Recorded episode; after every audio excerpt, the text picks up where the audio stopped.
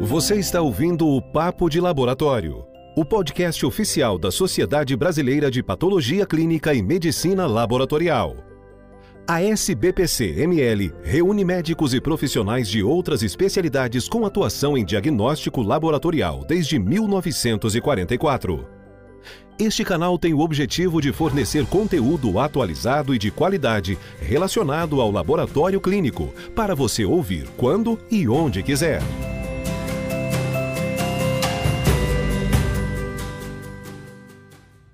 Olá, eu sou a Bruna, médica patologista clínica, e no episódio de hoje eu tenho a alegria de conversar com um time super incrível. Hoje com a gente estão Dr. Carlos Eduardo dos Santos Ferreira, que é médico patologista clínico pela Escola Paulista de Medicina, é mestre e doutor também pela é, Escola Paulista de Medicina, especialista em patologia clínica e medicina laboratorial e também clínica médica pela Associação Médica Brasileira. É gerente médico do Laboratório Clínico Albert Einstein, Medicina Diagnóstica Ambulatorial, coordenador médico do setor de imunoquímica do Laboratório Central da Escola Paulista de Medicina e é presidente do Conselho da Sociedade Brasileira de Patologia Clínica e Medicina Laboratorial, nossa SBPC, no biênio 2022-2023. Também está conosco a doutora Mariléia Scartesini, farmacêutica bioquímica, mestre em bioquímica e doutora em genética pela Universidade Federal do Paraná. Tem pós-doutorado em hipercolesterolemia familiar pela University College of London. É professora aposentada da disciplina de bioquímica clínica da Universidade Federal do Paraná é revisora do Jornal Brasileiro de Patologia Clínica e Medicina Laboratorial, é assessora científica da Sociedade Brasileira de Análises Clínicas e consultora científica em dislipidemias. Também está conosco o Dr. Nairo Sumita, médico patologista clínico, presidente regional de São Paulo da nossa SBPC-ML, é, da capital. É consultor médico em bioquímica clínica no Grupo Fleury Medicina e Saúde diretor do Serviço de Bioquímica Clínica da Divisão do Laboratório Central do Hospital das Clínicas da Faculdade de Medicina da USP. E também Dr. Pedro Sadi Rosa, tem graduação médica pela, pela Escola Paulista de Medicina, tem residência médica em Clínica Médica na Escola Paulista de Medicina, é, residência médica em Endocrinologia e Metabologia também pela Escola Paulista de Medicina, tem doutorado em endocrinologia, também pela Escola Paulista de Medicina, e título de especialista em patologia clínica e medicina, medicina laboratorial pela SBPCML. É diretor científico da Regional São Paulo, da Sociedade Brasileira de Diabetes, e é diretor da ADJ Diabetes do Brasil. Então, sejam muito bem-vindos. Estou muito feliz de receber vocês aqui no Papo de Laboratório para falar hoje sobre um tema super importante e relevante para nós, que é, afinal, a quantas anda o jejum no laboratório clínico. Tudo bem, Bruna? Carlos Eduardo. É... Primeiro, agradecer o convite de participar desse podcast, né? mais um que eu estou gravando é, SPPC. É, te parabenizar pela condução aí dos das gravações dessa, dessa, desse marco histórico em relação à criação desses podcasts, podcasts na SPPC. E um prazer compartilhar desse tema aí com, com amigos, Marileia, Pedro e Nairo, começar o nosso, nosso bate-papo aí sobre, sobre o jejum no laboratório clínico.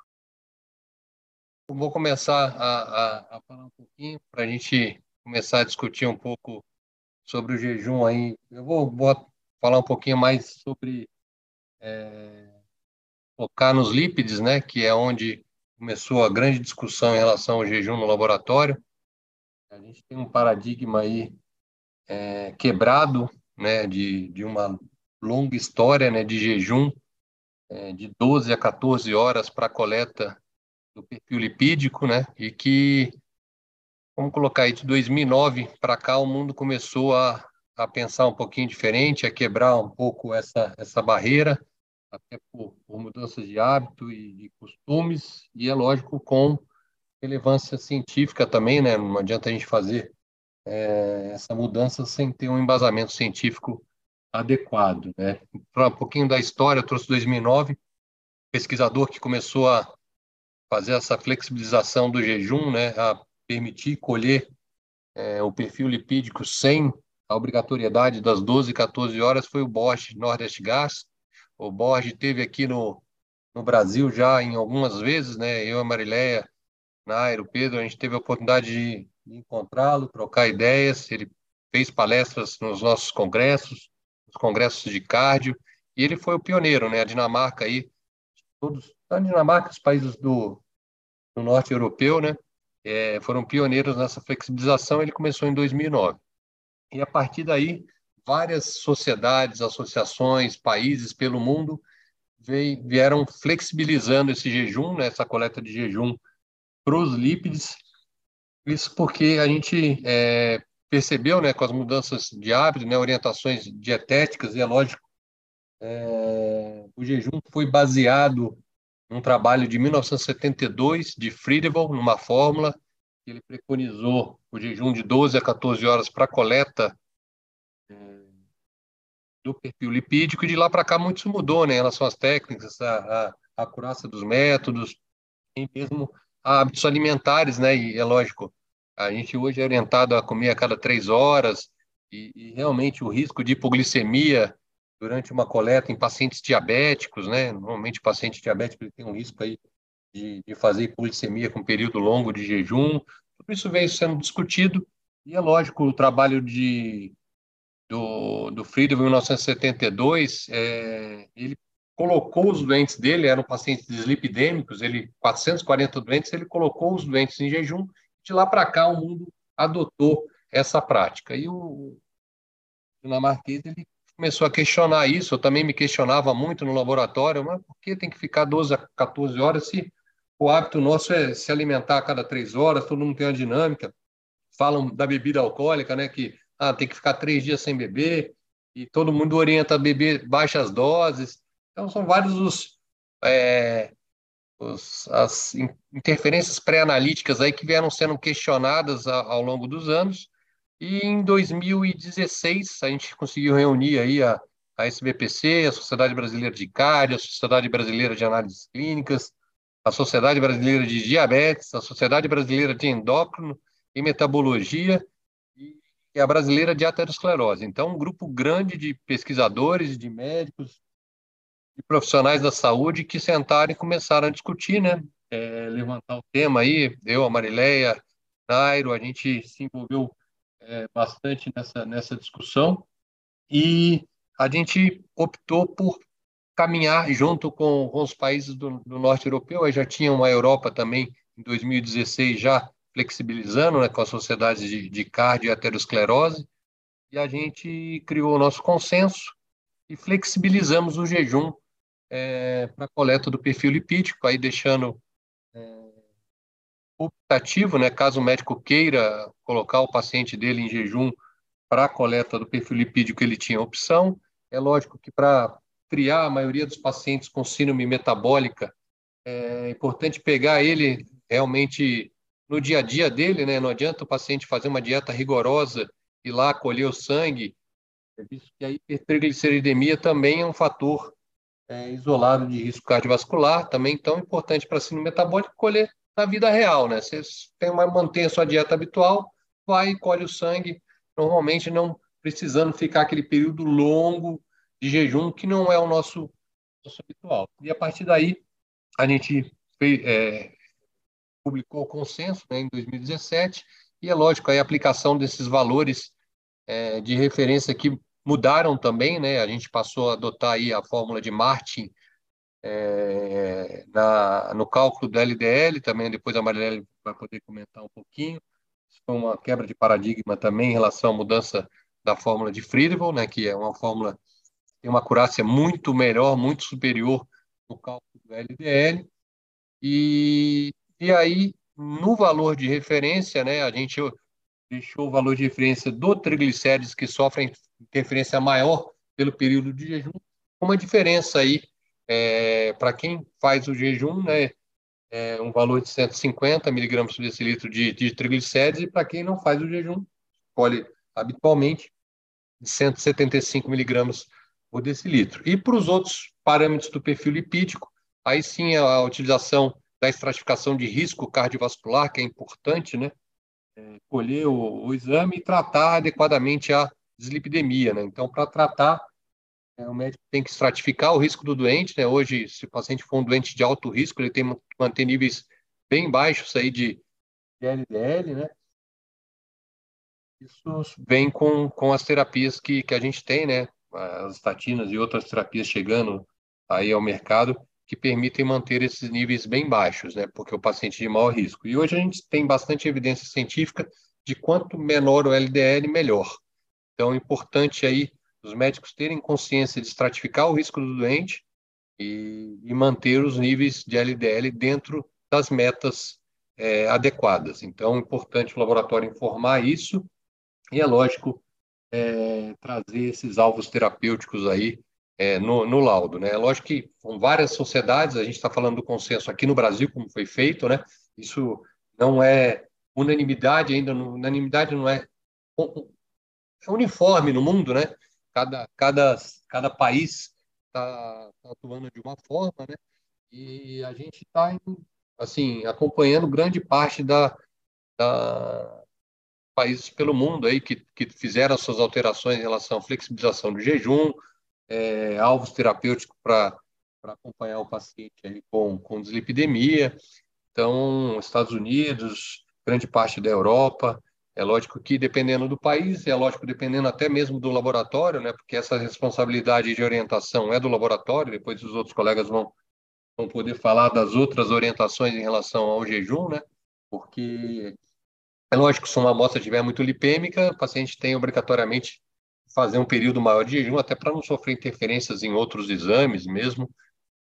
Isso já, é um, já era um problema no laboratório, é lógico que com a manutenção é, com a flexibilização do jejum, isso pode ser mais frequente até, dependendo um paciente que mantém uma dieta não muito adequada, isso pode, isso pode acontecer, mas vou deixar aí para o Pedro e para o Nairo depois falarem um pouquinho sobre, sobre essa parte. Mas em termos gerais, é, Bruna, eu acho que é, que é um pouco disso mesmo, é a gente é, quebrou um paradigma em relação a essa flexibilização do jejum.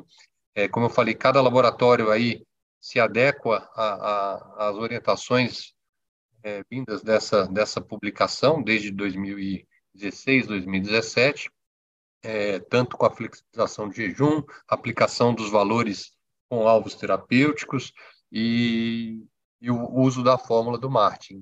Tá? E aí aproveito já para falar, eu falei do Martin, a Universidade, a Johns Hopkins, é, também tá, tá, ele fez o trabalho na Johns Hopkins, né, e, e o nome da fórmula agora correto de se falar é fórmula de Martin Hopkins. Tá? Então, isso é também mais, mais um ponto para a gente colocar aqui para os laboratórios adequarem ao nome, trazerem aí o crédito para a universidade onde ele desenvolveu aí a, a fórmula é, com, com a universidade, que também é orientação aí para o laboratório aplicar é, no laudo. Eu sei que a gente tem vários laboratórios no país, né? Isso não é uniforme, eu ainda pego vários laudos ainda com, com laboratórios é, desatualizados, ainda em informação ao valores de referência de, de colesterol, de LDL, de triglicérides. A gente ainda tem muito, é, muito a caminhar aí na educação dos laboratórios, né, que é é Brasil, o Brasilzão é grande e até isso bater na ponta a gente vai um caminho longo a, a percorrer. Mas em termos gerais era, era mais ou menos isso. Bruno, eu, eu, eu passo a palavra para você. Não sei se a Marilé quer comentar alguma coisa em relação. Eu vou, é, eu vou, eu vou comentar porque é interessante. Você falou que em 2009 eles começaram a, a verificar isso. Tanto que a quinta diretriz de dislipidemia, que foi de 2013, ela já tinha liberado o jejum desde que não tivesse triglicerídeo para dosar. Ou seja, mais difícil, né? Então, já tinha uma prévia, ou seja, foram. Só que, é, bom, na verdade, né, Cadu, sempre é só, a gente já sabia que para colesterol nunca precisou jejum. Só que como você fala colesterol LDL e HDL, né, você então não precisaria, mas o triglicerídeo faz parte do LDL na fórmula, faz parte, então, da, da do, do, olhar do perfil lipídico por inteiro, né? Então, a, isso já tinha acontecido. Agora, o que eu, que eu acho interessante é porque é, os cardiologistas que já estavam vendo é, essa possibilidade, já estavam querendo, e mesmo os endócrinos, que o paciente que não precisa fazer jejum não precisa. Tem quem precisa e tem quem não precisa. Então, a gente vai ver que realmente quem tem metabolismo normal vai ser normal. Agora, a, a, a encrenca vai ser com o dislipidêmico, né? E esse sempre vai ter que ter o cuidado especial. Mas aí depois eu vou comentar. Mas é, é, é foi uma quebra muito grande onde foram três itens né, que a gente alterou, os valores de referência é, que mudaram, os, a, a, fórmula de Marte que pode colaborar para um, você ter valor de triglicerídeo alto e poder dosar, sem ter, calcular, sem ter que dosar, e né, a, a, o jejum, permitido para quem pode. Para quem não pode, tem que continuar.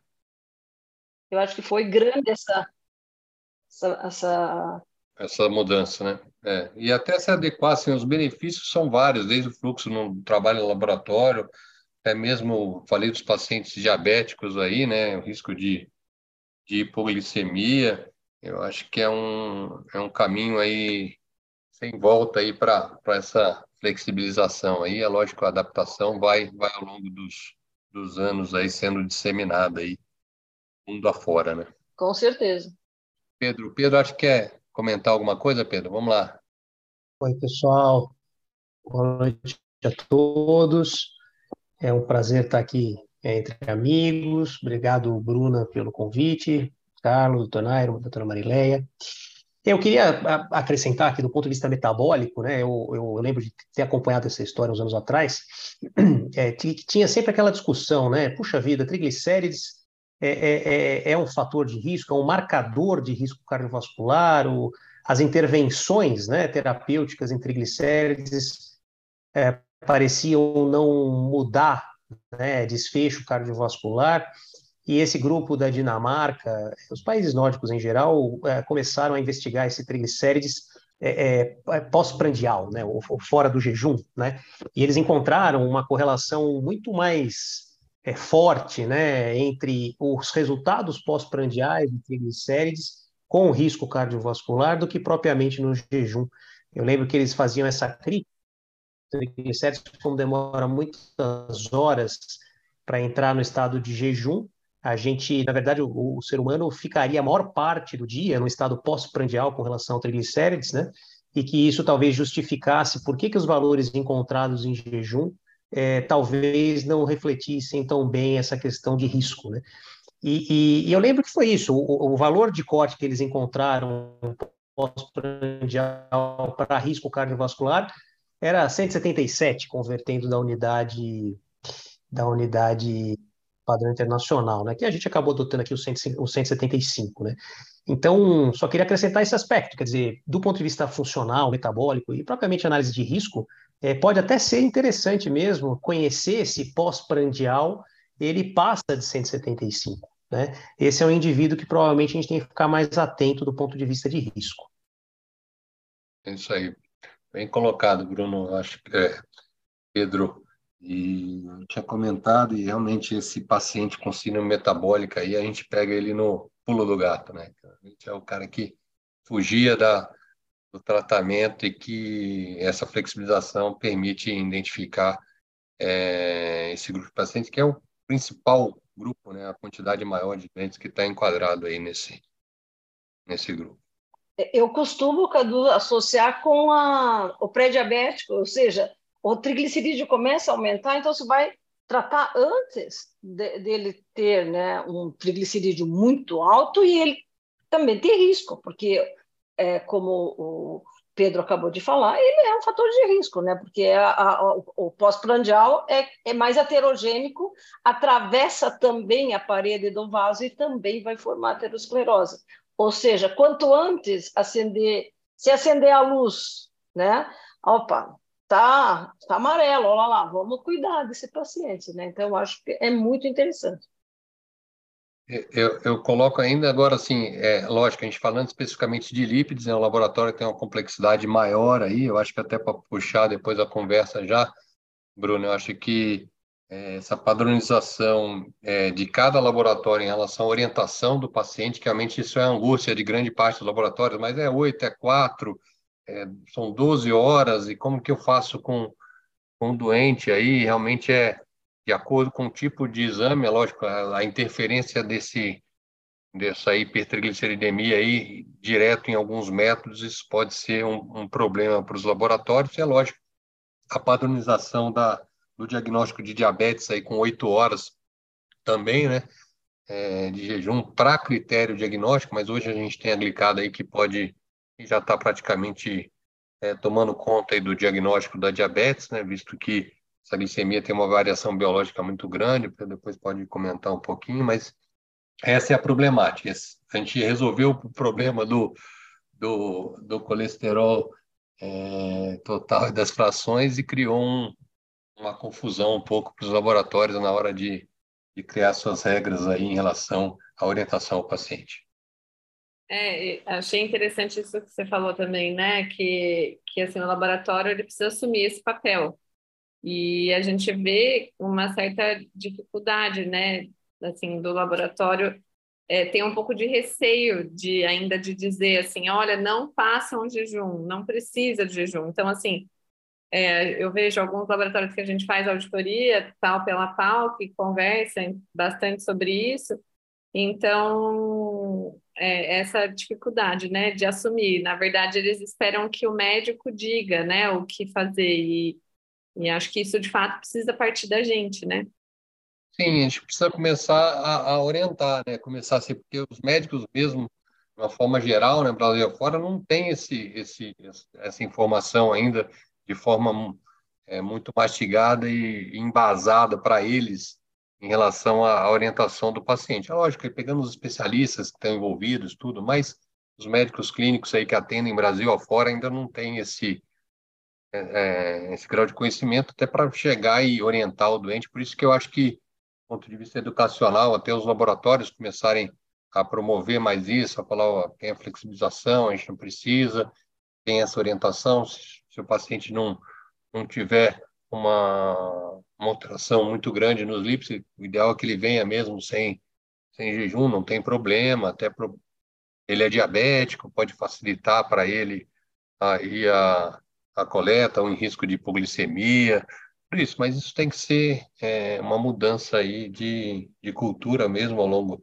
A gente ficou muito tempo, né? Muito tempo ao longo dos anos aí com essa cultura de que para colher exame tem que ficar 12, 14 horas, né? De jejum. Isso tinha muita gente que colhia até outro exame, mas ficava 12, 14 horas, somente pela orientação do colesterol total e das frações. Eu não sei, acho que pode, de repente, seguir aí com a, com a discussão dos outros exames, acho que vai ser uma oportunidade para a gente é, trazer um pouquinho de, de luz aí para os laboratórios aí, em relação a como é, proceder, né, Bruno? Sim, com certeza. Se a gente puder falar um pouquinho mais dos outros exames também, não só de, de dislipidemia, acho que não sei se o Pedro pode introduzir para a gente. Claro, claro. É, é, é, justamente, né? Existe é, bastante dúvidas com relação aí ao, ao, à necessidade não de jejum e, e, e, o que se pode ou não fazer, né? Ou consumir antes da coleta, né? Então, pode ingerir água, não pode ingerir água, são só alimentos calóricos, alimentos não calóricos, toma remédio, não toma remédio, né? Acho que, via de regra, são essas três questões que surgem, né? E, e a gente. É, é, do exercício, né? É questão do exercício, né? Um pouco mais amplo, não, não é propriamente do jejum, mas sim, você tem razão, tem exames, é, são analíticos que são influenciados pelo exercício, né? Então, acho que isso tudo é, é, a gente tem que discutir, tem que esclarecer. É, idealmente, né, o médico solicitante do exame deve fazer essa orientação para o seu paciente, né? ele que tem condição de avaliar se você deve interromper alguma medicação ou não, né? É, é, é, quanto tempo de jejum deve ser feito. Né? Em, em, geral, a, a nossa preocupação com, com o jejum, ele envolve é, se aquele período sem, sem ingerir alimentos, é, ou, ou sem ingestão de alimentos, pode ou não interferir com os exames, né? Essa interferência, ela normalmente se dá é, de uma de quatro maneiras, né? Uma maneira é, é a ingestão de alimento alterar, como o Carlos já mencionou, né? Alterar a, tur a, a, turbidez do soro, né? E aqueles métodos que, que, que utilizam é, é, de, de, de, leitura é, é, fotométrica, né? Quer dizer, se a turbidez estiver alterada, você pode ter um, um, um resultado uh, que não representa aí o, o, equilíbrio do paciente, né? A segunda maneira que altera é, são, eventualmente, é, alimentos que são absorvidos né, pelo trato gastrointestinal e se você for dosar esse analito depois, você vai estar tá captando ali ah, o que foi ingerido recentemente, e não talvez o steady state do paciente. Né? Aí vai entrar tanto alimentos quanto medicamentos. Né? A gente sempre gosta de destacar, por exemplo, os pacientes que tomam levotiroxina, né? hormônio tiroidiano, ah, ah, via de regra, a gente recomenda para no dia da coleta deixar para tomar o remédio após a coleta, né? Porque a levotiroxina ela faz um pico é, é, plasmático é, de quatro horas. Né? Ele, na verdade, faz um incremento de quatro horas depois da ingestão. E aí, se o indivíduo colhe o exame nessa hora, ele pode ter ali um TSH normal e um T4 livre elevado, é, simplesmente porque está captando aquele remédio que está sendo absorvido. Né? É, aí você tem é, é, substâncias produzidas pelo próprio intestino que se estimuladas pelo, pelo, pela ingestão de, de alimentos, podem também subir agudamente, né? como, por exemplo, a fosfatase alcalina, fração intestinal, né? É, hormônios como grelina, é, VIP, né? É, entre outros, né? E aquelas substâncias também, geralmente hormônios, que também podem subir, subir ou diminuir, né? É, incrementar ou suprimir, de acordo também com a ingestão é, de, de alimentos, né? Então, insulina, glucagon, né? São, são analitos aí que podem sofrer essa interferência, né? É, também o, o, o GH, o, o, o, PTH, né? O próprio peptídeo C, por exemplo, né? Então, é, é, são esses quatro mecanismos né, que a gente tem que pensar, lembrar, na hora de orientar, orientar o jejum. Né? é, ou não, né? Porque às vezes é interessante, às vezes você quer mesmo fazer um estímulo e ver o que acontece, né? Talvez o exemplo mais comum disso é a curva glicêmica, né? É, você quer dar uma sobrecarga de glicose e ver justamente como é que isso se comporta, né? Então, tudo isso a gente tem que levar em consideração. Nairo, tá, tá, tá quieto, Nairo, daqui a pouco não vai dar tempo de você fazer seus comentários, o Marileia, eu e o Pedro, a gente acaba atropelando aí, você acaba perdendo tempo para falar, hein? Bom, é, pessoal, então, muito obrigado pelo convite, né? Quem está acompanhando, que vai depois ouvir o podcast, né? Então, muito obrigado à Bruna, cumprimentar aqui os meus amigos, o Carlos Eduardo, professora Marileia, professor Pedro, professor Carlos Eduardo, né? Nessa, nessa discussão que ainda é uma discussão que gera polêmicas, né? Polêmicas porque é, a questão, e, e, não é esse tema em particular que eu vou abordar, mas eu gostaria de falar um pouquinho mais interferentes, mas é, a, ainda é um tema, apesar de né, toda, todas essas evidências científicas, de tudo que nós sabemos hoje em questão do jejum, ainda não é uma unanimidade, ou seja, ainda existem questionamentos, existem alguns países, o doutor, professor Carlos Eduardo falou bem isso, né? alguns países que ainda não adotaram isso, mas de uma maneira geral, né, isso trouxe uma grande facilidade, né, o fato de você não mais exigir a necessidade do jejum prolongado, particularmente para o perfil lipídico, né, ao fato das, dos pacientes poderem fazer a coleta em diferentes horários do dia. Né. É, importante, talvez, né, é, lembrar algumas questões laboratoriais. Né? Então, a, a nossa conversa é, está muito voltada à questão do que nós falamos de exatidão, precisão, acurácia do exame de laboratório. Né? É, a gente nós que fazemos laboratório não devemos nunca esquecer que o exame laboratorial ele é, é existem erros inerentes ao resultado laboratorial, né? Isso nós que fazemos laboratório, aos colegas que é, que não são necessariamente da área laboratorial que vão acessar esse podcast, né? Ou seja, é, existem erros embutidos, né? É, dentro da fase pré-analítica, analítica, eventualmente na fase pós-analítica, que faz com que o exame apresente variações em relação àquele valor que nós consideramos como o correto, entre aspas, o exato. Né? É, a prova disso é que quando você faz uma repetição de um exame, né, então você tem todo laboratório, como boa prática, né, costuma ter esse tipo de conduta, né, alguns exames que geram dúvidas é, do ponto de vista analítico, muitas vezes, né, ou o exame tem uma alteração é, é, no momento do, do, da análise de consistência, né, você vê que o resultado não está é, compatível com o histórico evolutivo, o laboratório vai lá, faz uma, uma repetição do exame, né?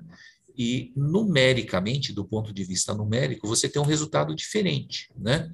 E, e nós falamos, não, isso, essa diferença não é significativa, né? Mas, puxa, mas como é que um resultado que era X virou X mais alguma coisa, ou X menos alguma coisa, e você está dizendo que é igual? Não, porque estatisticamente, né, do ponto de vista estatístico e do ponto de vista clínico, essa diferença ela não é significativa, né? Ou seja, isso não vai interferir, não vai impactar na interpretação clínica. Então, sempre lembrar isso, né?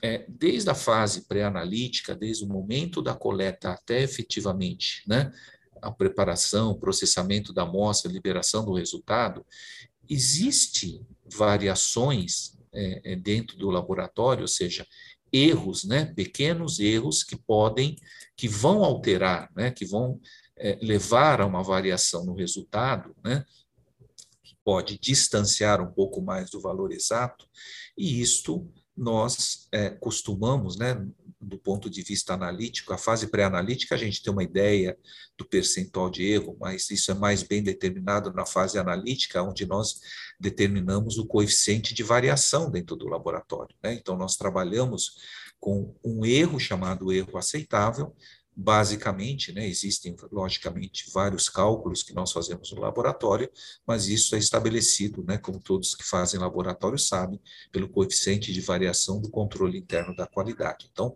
isso é uma das, primeiras, uma das variações laboratoriais e temos uma série de outras variações, né, é, começando, né, eu sempre falo, né, e, desculpe, isso são conceitos meus, eu falo, o próprio paciente já tem um monte de erro, né?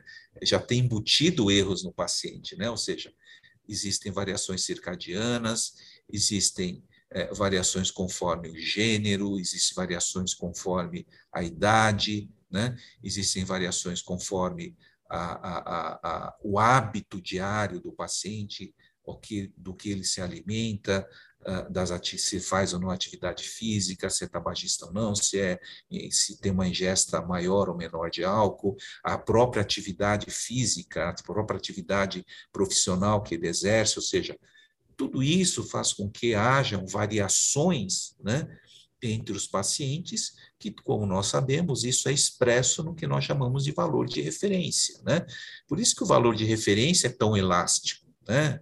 Vocês, é, é, se vocês forem verificar, por exemplo, a dosagem de glicose, né, Pedro, varia de 75 a 99, ou seja, você tem uma variação de quase 50% na população, né? E você considera isso como normal, né? Então, é, eu sempre falo, isso é uma definição pessoal, né? Eu falo, o próprio paciente já tem erro embutido, né? Quanto mais o laboratório. Tudo isso, né, essa preleção para falar que a questão do jejum, a questão da alimentação, isso é histórico, né? Por que, que se fez o jejum? Porque sabia-se que o tipo de alimentação a que o paciente, né, é, é, ele se submete, ou seja, o que ele alimenta, isso também poderia ser uma forma de variação laboratorial e uma forma de normalizar isso né, foi a introdução do jejum. Né? Então, historicamente, o jejum surgiu a partir daí. Né? Ou seja, havia essas variações interindividuais e até intraindividual, e um desses parâmetros né, que poderiam, é, que seriam um dos viés né, de, de, dessa equação matemática toda, era a questão do jejum, e daí a, a, a, a, a teoria né, de normalizar pelo menos a alteração, e com isso tentar diminuir né, um fator pré-analítico. Né? Então, historicamente, o jejum vem daí. Né? E por que, que um jejum de 12 a 14 horas? Né? Porque é, o metabolismo, após um processo de alimentação, após nos alimentarmos, né, existem pacientes que vão fazer o processo da digestão, fazer a incorporação dos nutrientes no intervalo que pode, em alguns pacientes, isso é uma variação da normalidade, levar até 12 horas. E a partir daí, né, se implantou, né, surgiu esse número mágico, né, das 12 horas, que até então, né, é, se tornou um padrão universal, né, que logicamente, a partir dos estudos e da evolução dos métodos laboratoriais, né, ou seja, nós hoje temos uma série de possibilidades né, de minimizar interferentes, e um deles é a lipemia, e esse é o assunto a, a, a quem foi, né, que, que, que, que, me, que a Bruna né, me convidou para falar, né, é, nós temos hoje métodos laboratoriais que podem minimizar o processo de interferência, né? E como vocês sabem, os métodos evoluíram bastante, né? E esse foi também um dos, é, do, um dos pilares da discussão de por que, que a lipemia, que seria um interferente importante, né? Talvez ele não tivesse tanto mais valor em função das metodologias micros, né? microvolumes, hoje nós utilizamos, então, antigamente, ah, os, os exames laboratoriais eram realizados com grandes volumes, né? tanto de reagentes como de amostra, e isso, logicamente, uma amostra lipêmica poderia causar interferências, né? É, pela turbidez, e exatamente pela turbidez é, em muitos casos, né, e, essa turbidez é devido à presença de triglicérides, poderia causar interferência nos ensaios laboratoriais. Hoje nós usamos processos micro, de microvolumes, né, trabalhamos com, em laboratórios com volumes de microlitros, né, e muitos equipamentos automatizados, analisadores, eles fazem inclusive uma pré-diluição da amostra. Né? Além de trabalhar com microvolumes de reagentes e de amostra, muito dos métodos laboratoriais, né, exatamente para diminuir esses processos, os interferentes que estão incorporados à amostra possam ser minimizados, eles fazem uma pré-diluição da amostra, né? Para quem trabalha em automação, particularmente na área de bioquímica clínica, que é a minha especialidade, esse foi, vamos dizer, um dos artifícios utilizados né, no, no, no método laboratorial para se tentar minimizar interferências. Então, de fato, hoje nós temos uma série de possibilidades de minimizar a lipemia, mas mesmo assim, né, é, a, a lipemia ainda é um grande desafio dentro do laboratório. Né? E, como vocês sabem, a, a turbidez né, ele se torna mais, é, é, vou dizer, mais evidente né, do ponto de vista de análise física quando ele ultrapassa a, a, o nível ao redor de 400 miligramas por decilitro de triglicérides, quando começa a ter é, uma turbidez mais acentuada e que podem é, interferir principalmente né, nos métodos imunoturbidimétricos e ou né, e nefelométricos, né, é, exatamente como o nome diz, né, imunoturbidimetria ou turbidimetria, porque ele mede a turbidez da amostra. Né? Se o triglicérides, que já está alto, já induz a turbidez, então, logicamente, isso é um forte é, é, uma forte possibilidade de interferência no teste, né? É, é, é, fazendo com que você perca a exatidão do resultado. Né? Então, os métodos, de fato, os métodos imunoturbidimétricos e os nefelométricos, né? Nefelometria é cada vez menos né? é presente na rotina laboratorial, em função do processo de automação laboratorial, né? dos analisadores bioquímicos em particular, a turbidimetria se tornou um método mais preponderante, né? ficou um, um método é, é, mais barato, né? E podendo ser incorporado aos grandes equipamentos analisadores bioquímicos. Mas sabemos dessa interferência. Os métodos em ultravioleta, né, principalmente esses métodos cinéticos para determinação da atividade enzimática são métodos que sofrem muito com a lipemia, né?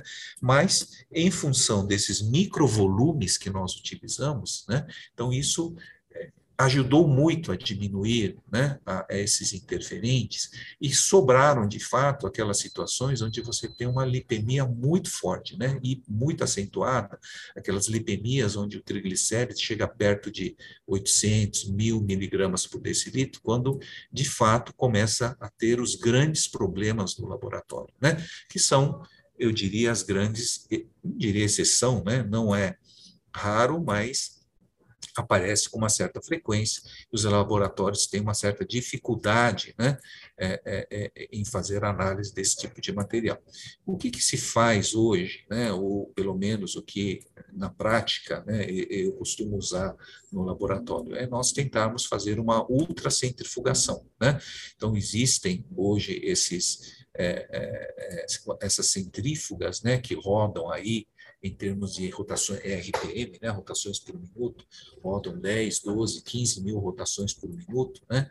Então, é, você consegue, a partir daí, fazer uma separação, não uma separação perfeita, mas o suficiente para você retirar a interferência da lipemia. Né? Então, centrifugando 15, 20, 30 minutos a amostra com uma lipemia muito importante, você consegue separar né, os lípides, como eles têm uma densidade mais baixa, né?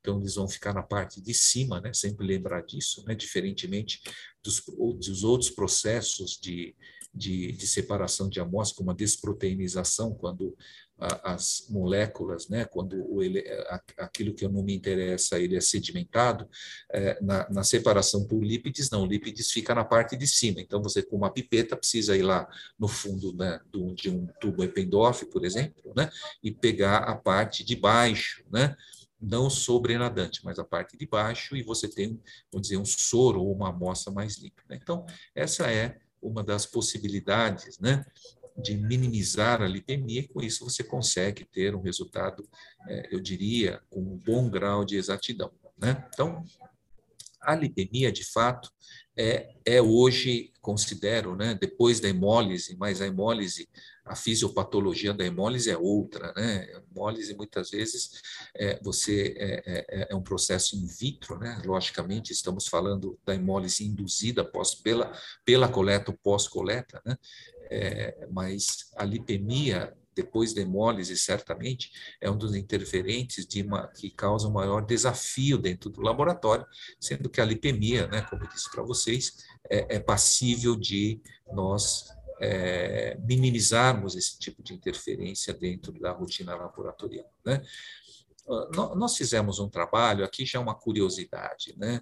É, provavelmente muitos de vocês que estão nos acompanhando no podcast, né, devem ter observado isso, que são aqueles casos onde o paciente apresenta uma hipertrigliceridemia inesperada, isolada, né, e depois de dois, três dias ou uma semana, ele repete no mesmo laboratório, no seu laboratório, em outro laboratório, e vem um resultado normal, né? E aí o médico liga, o paciente liga, falando: Nossa, vocês erraram, né? Vocês não sabem dosar triglicérides e assim assado, né? Então, isso, isso é a rotina, né? Aqui no laboratório, é, eu, eu faço é, no, na rotina do, do, do, da minha atividade como patologista clínico, acho que esse é o papel do patologista clínico, um relacionamento com médico e paciente, onde a gente discute exames, né, onde nós é, é, onde nós sugerimos exames, onde nós ajudamos a conduzir um diagnóstico, né? E ouvimos isso todo dia, né? Ou seja, como é que pode, né? Que absurdo, né? E, e casos onde isso foi parar na justiça, né? Ou seja, o, o, o, o, médico, olhando aquele resultado, introduziu um medicamento, né? o paciente fala, não, não vou tomar esse remédio, eu vou fazer em outro laboratório e dar um resultado normal. Né? Então, o que, que aconteceu com esse tipo de paciente? Geralmente, ele infringiu, entre aspas, né, aquelas regras básicas que nós conhecemos, né, num documento antigo, né, que é a terceira diretriz, né, da professora Marilene, Marileia, onde foi descrito, né, algumas situações, né, um documento antigo, mas ainda como uso como referência, que fala exatamente do uso do álcool, né, é, da, da, prática de exercício físico extenuante, da mudança de hábitos alimentares e assim por diante. Né? É, realizar exames, é, é, esse tipo de exame durante a fase de convalescência de uma doença pós-cirúrgica, é muito comum aqui no, no Brasil, né? desculpa, não estou generalizando, mas paciente interna por alguma, alguma condição clínica desfavorável e o médico resolve fazer um check-up, né? Quer fazer um check-up para ver se está tudo normal num paciente que está é, numa condição clínica totalmente diferente do habitual, que é totalmente errado. Né? Então, tudo isso é, são fatores que podem induzir a esses quadros de hipertrigliceridemia, né, que é muito comum em laboratório. E exatamente, provavelmente, são aqueles pacientes que têm um processo, né, um metabolismo mais lento, tem um processo de metabolização do, do, do, do, dos lípides né, mais lento do que as pessoas, vão dizer, entre aspas, normais, né, ou seja, todos são normais, mas que causa esse tipo de transtorno. E quem está ouvindo esse podcast vai falar, puxa, né, é, tirou esse problema da minha boca, né? A gente vê isso diariamente no laboratório. E eu sou aqui, honestamente falando, né? Eu falo que os problemas de laboratório só muda de endereço e de CNPJ, né? Porque os problemas são iguais aqui no Brasil, nos melhores, nos grandes, nos pequenos, nos melhores laboratórios, né? É, e assim é nos Estados Unidos, na Europa, todos têm o mesmo problema, né? Então, esse Vida talvez real, né, seja... Né, a vida real. Esse realmente é um grande é uma grande dificuldade, né, para o, o laboratório tentar é, é, vou dizer, justificar algo que parece injustificável. Né? Mas isso acontece, e esses são as exceções dentro do laboratório, né? que para esse tipo de paciente, talvez um jejum de 12 horas né, possa resolver, uma orientação possa resolver. Então, é, a questão né, dessas orientações, de fato, é, é, eu particularmente ainda oriento os pacientes né, em alguns cuidados específicos, basicamente a questão de alimentação, a questão né, da prática de exercício físico, nada disso é proibido, né, mas é, saber que isto, em alguns pacientes, não são todos, né, eles podem causar algum tipo de variação no resultado, que não significa que o paciente tem né, uma dislipidemia, necessariamente tem uma dislipidemia. Precisa repetir. O, a própria diretriz brasileira, né, ele, ele, ele é, é, é ele descreve essa situação, né? Então fala, olha, pacientes com triglicérides acima de 400 miligramas por decilitro, se não existe um histórico pregresso de dislipidemia, precisa repetir com jejum de 12 horas, né? Então, infelizmente, esses pacientes são as exceções que precisam repetir. A grande pergunta é qual que é a frequência disso na população, né? Quanto que acontece isso? Isso é um número que a gente não tem na literatura, né? É, eu, eu, tentei fazer aqui um, um levantamento, logicamente isso é, tem todas as críticas possíveis e imagináveis, né? Mas para ter uma ideia, por exemplo, aqui é, é no laboratório, eu fiz aí um levantamento aí de dois, três anos, mais 2 milhões e 600 análises bioquímicas, né, análises de perfil lipídico, né, para saber é, é, quantos pacientes tinham é, triglicérides acima de mil, né, já a partir de um número absurdamente alto, né, e quantos efetivamente isso vinham repetir esses exames e que normalizavam em curto intervalo de tempo. Né? Imagine, pacientes que tinham triglicérides acima de mil miligramas por decilitro, repetiam esses exames no curto intervalo de tempo, logicamente, não, sou, não saberia dizer se ele passou em, em, se foi introduzido o medicamento, né, uma terapia, mas 16% em curtíssimo intervalo de tempo normalizava o resultado, né, voltava aos níveis normais, né, e olha que paciente, para ter mil miligramas por decilitro, ela, isso é um valor respeitável, né? O paciente tem risco, inclusive, de desenvolver pancreatite a esse nível, né? E, curiosamente, né, logicamente, alguns desses pacientes, ou muitos desses pacientes, é, passaram a usar medicamento, mas em alguns, em muito curto intervalo de tempo, retornavam ao laboratório para repetir e, curiosamente, o resultado estava no normal, né? Então, existe de fato, né? E, e, esse número chegou a bater quase 17% dos pacientes que repetiram os exames, né? Então, parece ter um contingente, né? Um contingente significativo, talvez não 17%, mas um contingente relativamente significativo na população que tem essa variação maior de triglicérides e não necessariamente é um paciente dislipidêmico, né? É, embora para quem tem acima de mil, para mim já é dislipidêmico, embora é, até que ele pode até voltar ao normal, mas ele tem um quadro de dislipidemia. Mas é, só para a gente ter uma ideia de que esse fato existe e é comum em todo laboratório. Né? Então, é, o, o jejum, de fato, na prevenção primária, né? O que é a prevenção primária? Aquele paciente que está fazendo um check-up, né? É, ele de fato pode ser flexibilizado, esse é o termo correto, e acho que é o termo mais feliz, né, Carlos Eduardo, que foi introduzido. Esse é um termo muito feliz. Eu dou parabéns para quem trouxe esse termo. É flexibilização do jejum, ou seja, não se obriga o paciente a fazer um jejum de 12, 14 horas, porque de fato ele é antifisiológico, mas infelizmente alguns pacientes vão precisar desse jejum de 12 horas para termos certeza de que não se trata meramente de uma variação interindividual. Né? Então, esse acho que é o grande, é, vamos dizer, o, o, o, o meu, a, o meu recado aí para os laboratórios que sofrem certamente diariamente com esse tipo de problema.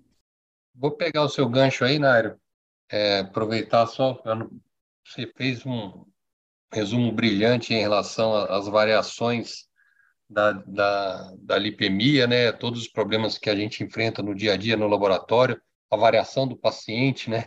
As interferentes analíticos, é, interferente analítico aí de evolução, colocou muito bem em relação aos volumes utilizados. Eu traria mais um ponto também que, que a evolução é, nos permitiu é em relação a padronização do volume aspirado, né? Isso antigamente, né? Pipetas, a variação era muito grande. Hoje, a automação pipeta volumes muito padronizados, diluições prévias. Eu acho que isso é um ponto importante também que a gente conseguiu minimizar os interferentes analíticos aí. Eu acho que vale vale vale o destaque também e colocar é, você trouxe problema hospitalar aí que muitos colegas fazem check-up em hospital, né? Isso aí realmente o paciente com alguma outra desordem acaba colhendo exames e acabam trazendo dor de cabeça aí. Colocou do triglicérides, colocar aí para o Pedro aí TSH, é, são vários outros problemas que a gente pega no ambiente hospitalar, né? Uma amostra muito mais complexa também do paciente internado comparado com o paciente ambulatorial, né? E aí já já jogo para Marileia aí os problemas do dia a dia em relação a são desses resultados, né, Marilé? Normalmente sempre os laboratórios têm um pouco de dúvida em liberar resultados nesse perfil lipídico, somente nos valores que são negativos, né? Normalmente a gente sempre tem uma problemática aí com a aplicação da fórmula, não sei, acho que vale a pena trazer para o pessoal também. Então, é, Obrigada, Carlos Eduardo. É um prazer estar aqui com vocês, na, com você, Nairo e Pedro, na sociedade. Bruna, muito obrigada por, por, esse convite. E eu vou pegar um pouquinho o gancho do Nairo, porque ele citou a terceira diretriz, que ele participou também, né? E eu, inclusive, foi, acho que uma das que levantou a bandeira: o jejum era necessário, precisava verificar o exercício, precisava verificar e, aliás, que não passasse de 14 horas o jejum, né? Porque aí você vai ter duas citações, o exercício e 14 horas, ou um pouquinho mais, você tem a liberação do glicerol que você dosa como triglicerídeo no laboratório. Então, às vezes, Nairo, eu não sei se esses pacientes que vêm e dá um valor de triglicerídeo alto, e, e eu lembro, inclusive o Zé Carlos, lá da, da Bahia, dizia Gente, eh, tem casos, eh, né, processos jurídicos, porque num laboratório deu alto, no outro deu baixo, mas foi em dois, três dias de diferença, e isso não pode. Só que se esquece que a, a grande velocidade da, da variação do triglicerídeo, né, que é endógeno e, e, e são vários os fatores. Então, eu chamo essa atenção para glicerol liberado após exercício. Isso antigamente era muito comum. Ah, eu já fiz o meu exercício, fui colher. Então, quer dizer, você tem e, e a questão que eu, uh, eu chamo também a, a hemoconcentração, ou por excesso de sudorese, né, ou pela sudorese, ou, e também a, a hemodiluição, por ingesta de líquido. Ah, eu fui, mas eu tomei um suco, eu estou em jejum, mas eu tomei um suco de laranja, né? Ou seja, tomou um copo grande de água e foi. Essas, é, é, é, esses interferentes realmente acontecem, e lá na terceira diretriz a gente colocou bem, mas hoje tá, tudo mudou, tanto o Nair quanto o Carlos já falaram né, da, da metodologia, só que é, há muito tempo o colesterol sempre foi a preocupação, a redução na, uh, eu digo, pós-laboratório. E o, e o triglicerídeo sempre foi um problema interno do laboratório por causa da lipemia. Ou seja, vem o paciente com lipemia, puxa, isso daqui já vai dar trabalho, porque eu vou ter que diluir, eu vou ter que né, centrifugar, ou vou ter que fazer alguma coisa para poder dosar.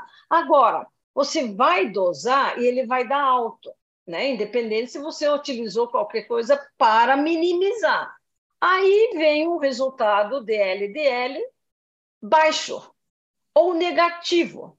E daí o que fazer? Essa é uma das perguntas que mais o pessoal tem feito para mim nas minhas palestras.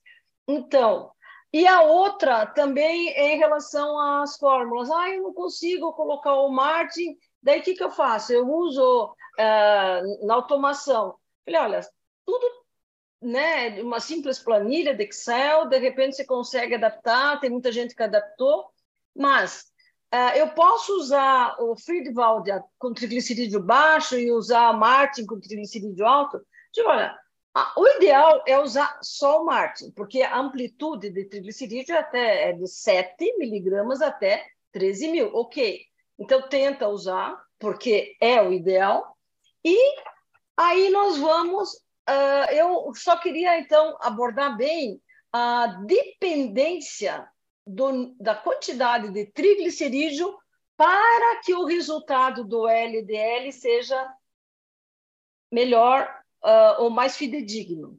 É, a questão é que essa dependência tem tudo a ver com o pós-prandial, com a quantidade de colesterol e triglicerídeo na VLDL, porque você sabe que a gente vai ter ela normal, metabolismo normal. E com aquele indivíduo que tem um pós-prandial difícil, ou que ele não consegue metabolizar, porque ele não consegue quebrar o triglicerídeo e mandar para o tecido, ele vai ficar com a VLDL maior e com uma quantidade de triglicerídeo maior. Qual é o normal?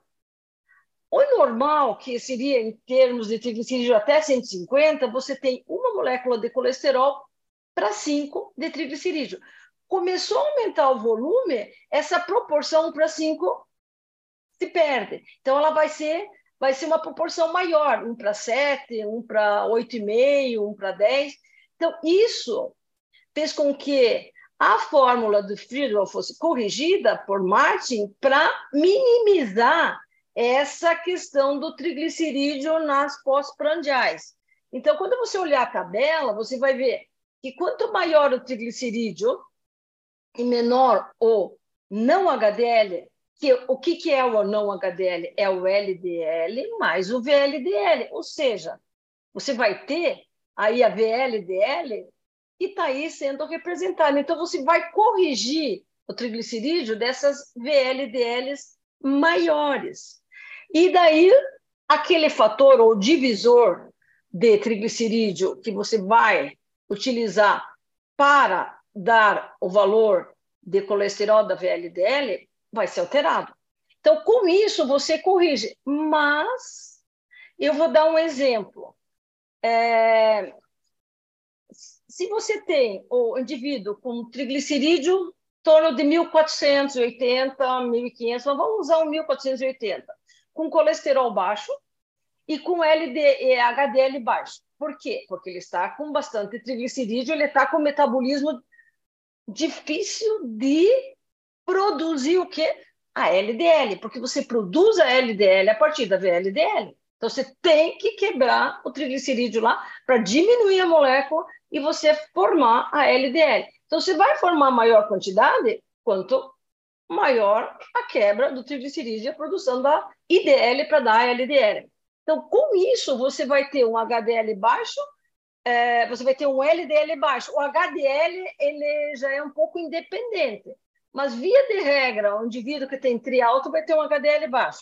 Quando ele tratar o tri, o HDL dele sobe um pouco, porque produz HDL nascente a partir da quebra de triglicerídeo, tanto do quilomicro quanto da VLDL. Então, se você tem lá um indivíduo com 1.480, um 146 de colesterol total, um HDL baixo de 25, vai ter um não HDL de 121. É,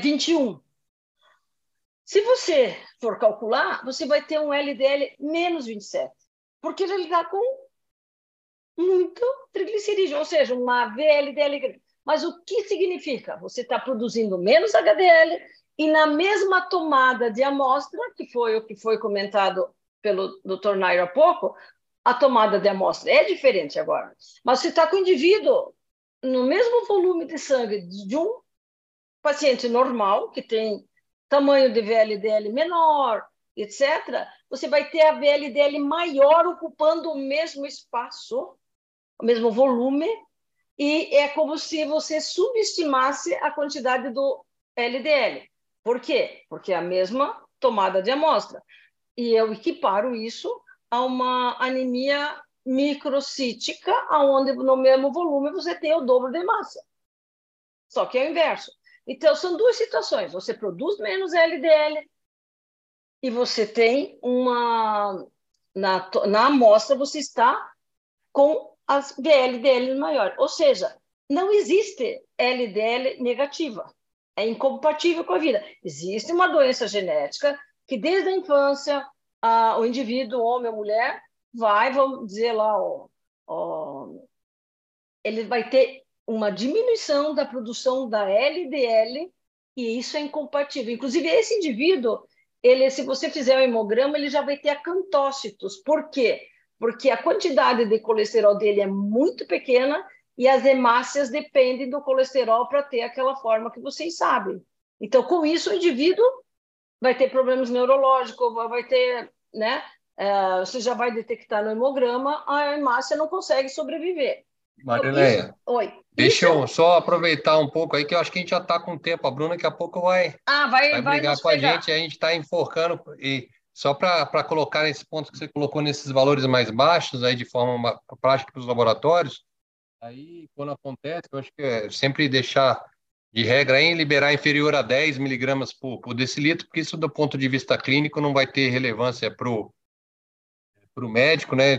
Trazer essa informação que o LDL é bem baixo. Isso a gente vai ter cada vez mais frequente também aí com o uso dessas novas drogas. Então, é importante para os laboratórios, caso peguem valores muito baixos, né? Normalmente para aí abaixo de, de 10, pode liberar inferior a 10, se for negativo, ou for valor entre 1 e 10 aí, liberando inferior superior a 10 não tem tanta é, problema do ponto de vista clínico. E já aproveita aí, Bruna, não sei se de repente já chamar, o, não sei como que a gente está de tempo aí, de repente chamar o Pedro aí para trazer um pouquinho de glicose e glicada, né? Aí eu acho que vale um pouco do contexto nesse jejum aí de 8 horas. A gente colocou jejum de 12 para flexibilizar, mas esbarra na glicose com 8, né, Pedro?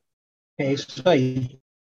E também, assim, só um ponto, né? A gente está sempre focado muito no, no quanto tempo é, mínimo de jejum, mas lembrar que períodos muito longos também, né? Maior do que 14, 16 horas, é, também podem afetar, né? É, inclusive a própria glicemia, né? Então, tem que ter um ponto, um ponto ótimo aí, né?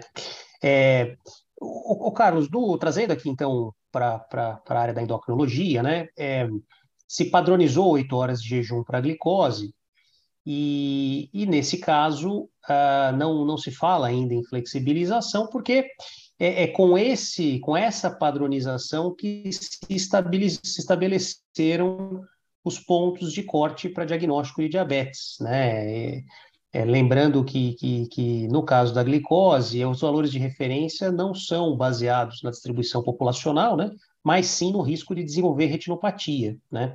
E, e nesse caso, uh, esses trabalhos foram todos feitos com jejum de oito horas, né? portanto, não se, não, não se fala ainda em flexibilização na questão da glicose. Né? É, por outro lado, a gente desde 97 está autorizado a usar a hemoglobina glicada também como diagnóstico para diabetes mellitus, né? É, desde que seja uma metodologia certificada pelo, pelo NGSP, né?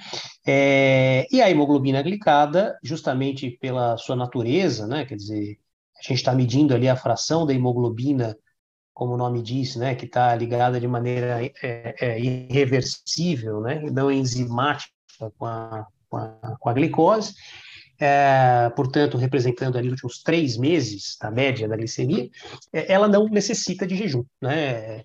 É, claro que quando a gente fala que não necessita de jejum, né, Carlos, tem que ter um bom senso aqui, né? A gente não está falando de fazer um café da manhã americano, né, com bacon, ovo, é, salsicha e ir para o laboratório, né?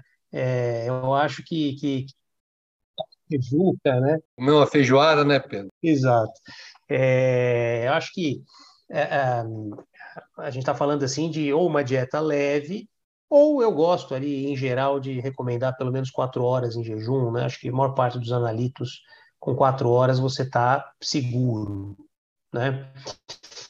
É, então, a hemoglobina glicada tem essa vantagem, você não precisa das oito horas de jejum, né?